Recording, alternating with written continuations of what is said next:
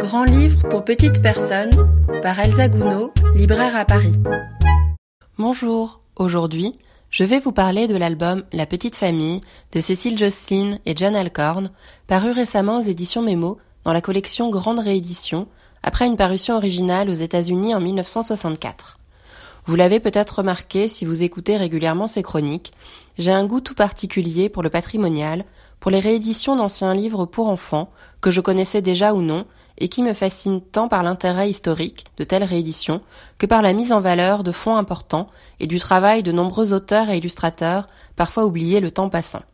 En cela, les éditions Mémo font un travail remarquable de réédition de nombreux auteurs fascinants au fil de leur découverte et éditent également de fantastiques monographies de certains de ces auteurs. Cécile Jocelyn est une autrice américaine de livres pour enfants, particulièrement prolifique dans les années 50 et 60. Elle a écrit de nombreux livres illustrés par divers illustrateurs, mais n'a été que peu traduite en français. Elle est principalement connue en France pour les albums Qu'est-ce qu'on fait et Qu'est-ce qu'on dit, illustrés par Maurice Sendak et réédités il y a quelques années par les éditions Mémo déjà.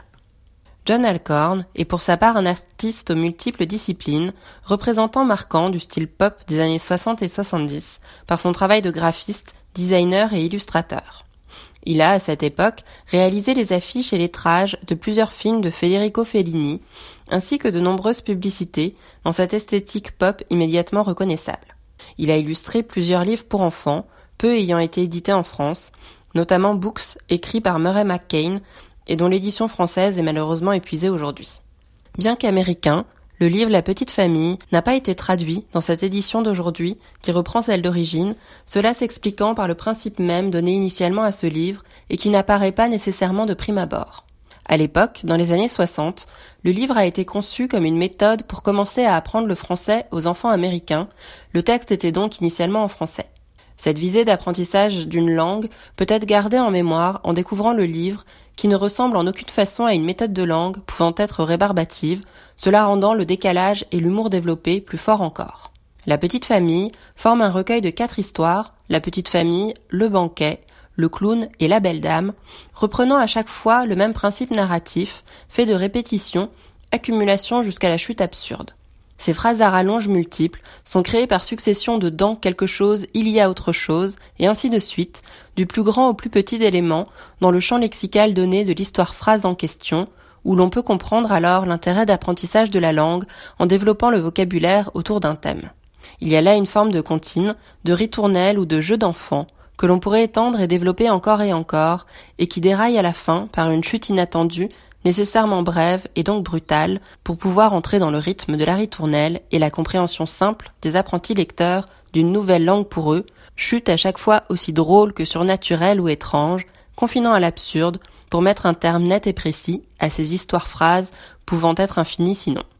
Ainsi, dans la première histoire autour du foyer, on part de la maison, en passant par le père ou le bébé, et on finit par le crocodile, suivi de l'expression Adieu petite famille.